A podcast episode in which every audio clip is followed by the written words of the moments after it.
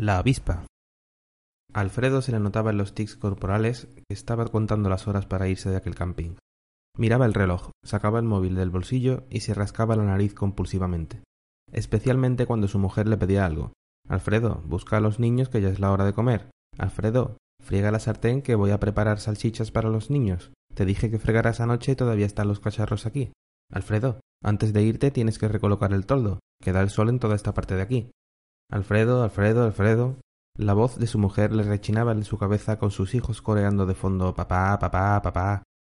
A las siete en punto de la tarde, tal como le había repetido varias veces a su mujer, se preparó para anunciar su despedida.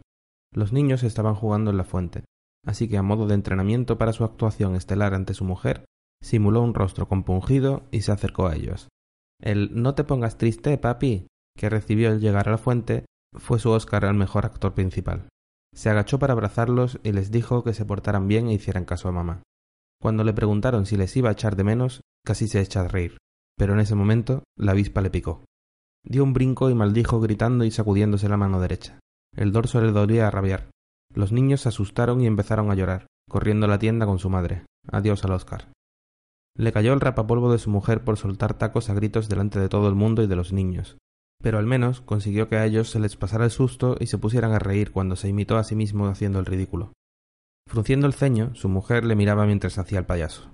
Mientras se acercaba a ella para despedirse, le soltó un Ahora que nos dejas si juegas con ellos. Se besaron con desgana. Lo último que le dijo ella antes de irse de allí fue Anda, vete ya, que ya te has librado de nosotros. Le tenía calado, le subió un escalofrío desde la picadura de la avispa hasta la espalda. Cuatro horas de carretera después, el exquisito pero potente sabor del escocés de veinte años que le esperaba al llegar a casa le mantenía despierto al volante. Eso y una conocida canción de Nino Bravo que se había puesto en repeat a toda potencia. Ignoraba que la avispa que le picó junto a la fuente se escondía cerca de su nuca, en el pliegue del cuello de su polo. Es por todos conocido el concepto de Rodríguez, ese hombre casado que no puede disfrutar de las vacaciones de verano con su familia, de modo que, pobre de él, tiene que quedarse solo en su ciudad de residencia para trabajar.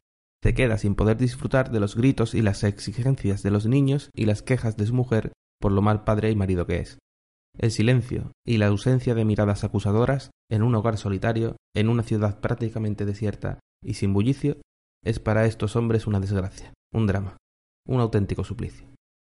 Pero hay un concepto menos conocido, y del que Alfredo pronto sería el ejemplo perfecto. Y este es el del falso Rodríguez, tras llevarlos al camping, montar la tienda y pasar con ellos el primer fin de semana, Alfredo, como un Rodríguez cualquiera, volvería a la gran ciudad con la promesa de volver al camping los fines de semana que el trabajo le permitiera. Pero a diferencia de un Rodríguez normal y corriente, un falso Rodríguez como Alfredo en realidad no tiene trabajo en verano, aunque su mujer cree que sí. La empresa lo está pasando mal, Alfredo, hay que arrimar el hombro. Los que estáis como autónomos cobráis más y es menos lío. En septiembre vuelves con más fuerza, tómatelo como unas vacaciones. Al poco rato de la charla del jefe, encima, el repelente de su compañero le dice quejándose que vaya suerte, que como estaba de autónomo se podía ir de vacaciones todo el verano y no tenía que quedarse de Rodríguez como él. ¿Qué pasa, que no sabes disfrutar sin tu mujer, calzonazos? Además, ¿autónomo? A mí me tienen de falso autónomo. Yo voy a ser un falso Rodríguez. Y ahí se le encendió la bombilla. De vacaciones, pero de las de verdad. Sin la parienta ni los niños. Y esa respuesta que le dio al compañero, solo para darle por saco y quedar por encima de él, fue tomando forma como una idea cada vez más sugerente en su cabeza. Las mentiras que necesitaba para llevarla a cabo eran bastante sencillas y cada vez que las repasaba parecían más sólidas. Solo tenía que ser discreto. Así que cuando su mujer le mostró la lista interminable de cosas que tenía que preparar para el camping, se decidió a mentirle y convertirse en falso Rodríguez. Cinco días después de despedirse de su familia, Alfredo se despertó sobresaltado para coger el móvil que sonaba, pero se golpeó dolorosamente la muñeca con la pata de la mesa baja del salón. La empujó con rabia tirando varias latas medio vacías que volcaron su hediondo mejunje de cerveza y colillas sobre la alfombra. No le hizo falta ni una semana para convertir su hogar en un estercolero. Miró el móvil. Era su mujer. No lo cogió. Sabía que le preguntaría otra vez si iba a ir este fin de semana. Ya le había dicho que estaba la cosa complicada en el trabajo. Luego le mandaría un mensaje diciéndole que no podía ir. Se levantó con la pesadez de la resaca, rascándose la costra en que se había convertido la picadura de su mano derecha, maldiciendo la avispa en dirección a la cocina. Allí, entre la grotesca escena de aceite desparramado por la placa vitrocerámica, las pizzas a medio terminar, los mendrugos de pan duro y la montaña de cacharros del fregadero, la vio. Estaba mordisqueando un trozo de fuet.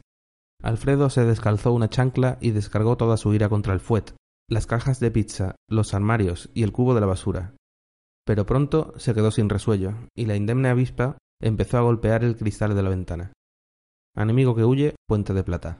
Con el sigilo de un gato de noventa kilos, se acercó y abrió la ventana. Pero entonces la avispa decidió que el conducto de ventilación del aire acondicionado centralizado era una opción más adecuada. Mierda. Ese fin de semana empezó el verdadero infierno para Alfredo. El mismo viernes se despertó de madrugada ahogando un grito de horror por una pesadilla. La avispa había crecido hasta el tamaño de un puño y mordía el vientre de su hija pequeña mientras dormía. El sábado no pudo dormir en toda la noche porque escuchaba su zumbido acercarse y alejarse de sus oídos sin descanso. Cuando encendía la luz, nunca estaba allí. El domingo, por fin consiguió dormir de lado, con la mano ensangrentada tapando su oreja derecha. Pero cuando se levantó el lunes, mientras se duchaba, la avispa salió del sumidero y tuvo que salir por piernas, todavía enjabonado y gritando como una quinceñera. Esa misma noche, cenando un sándwich vegetal que compró en el supermercado, mordió algo crujiente y se temió lo peor. Estuvo vomitando cerca de una hora, revolviendo entre los restos sin encontrar ni rastro de la avispa. No pegó ojo en toda la noche. A cada rato se levantaba a lavarse los dientes. El martes compró diez botes de insecticida y se pasó todo el día desmontando los conductos de ventilación, moviendo todos los muebles y aplicando el spray por toda la casa. Cuando se sentó en la cama esa noche, exhausto, cayó redondo y se quedó dormido con el chandal puesto, para despertarse en mitad de la noche con un dolor agudo en el labio inferior. Se puso a llorar desconsolado, agachado en un rincón. El miércoles se lo pasó acurrucado entre sollozos y pesadillas. Así que el jueves llamó a su viejo amigo Miguel para, con la excusa de hacerle una visita, intentar que le invitara a dormir allí. Miguel era el típico cuarentón con los dientes negros y la voz quebrada, con más días de fiesta a sus espaldas que los cotizados para su jubilación. Vivía en una casa con jardín en las afueras, destartalada y con un césped como un maizal, pero limpia. Podía pagarse a una señora de la limpieza con el dineral que estaba ganando de comercial, hasta que le descubrieran sus chanchullos, pero eso es otra historia. Alfredo llegó fardando de que se estaba pegando un verano de escándalo con su rollo del falso Rodríguez, Miguel, al verle las ojeras y el labio hinchado, no pudo más que darle la bienvenida al club de los trasnochadores. La parte de Alfredo que solo quería descansar lo intentó, pero no consiguió evitar que Miguel acabara llevándole esa noche a la cochera. Allí, en un reservado, y según Miguel, para dar la talla después, le invitó a unas rayas.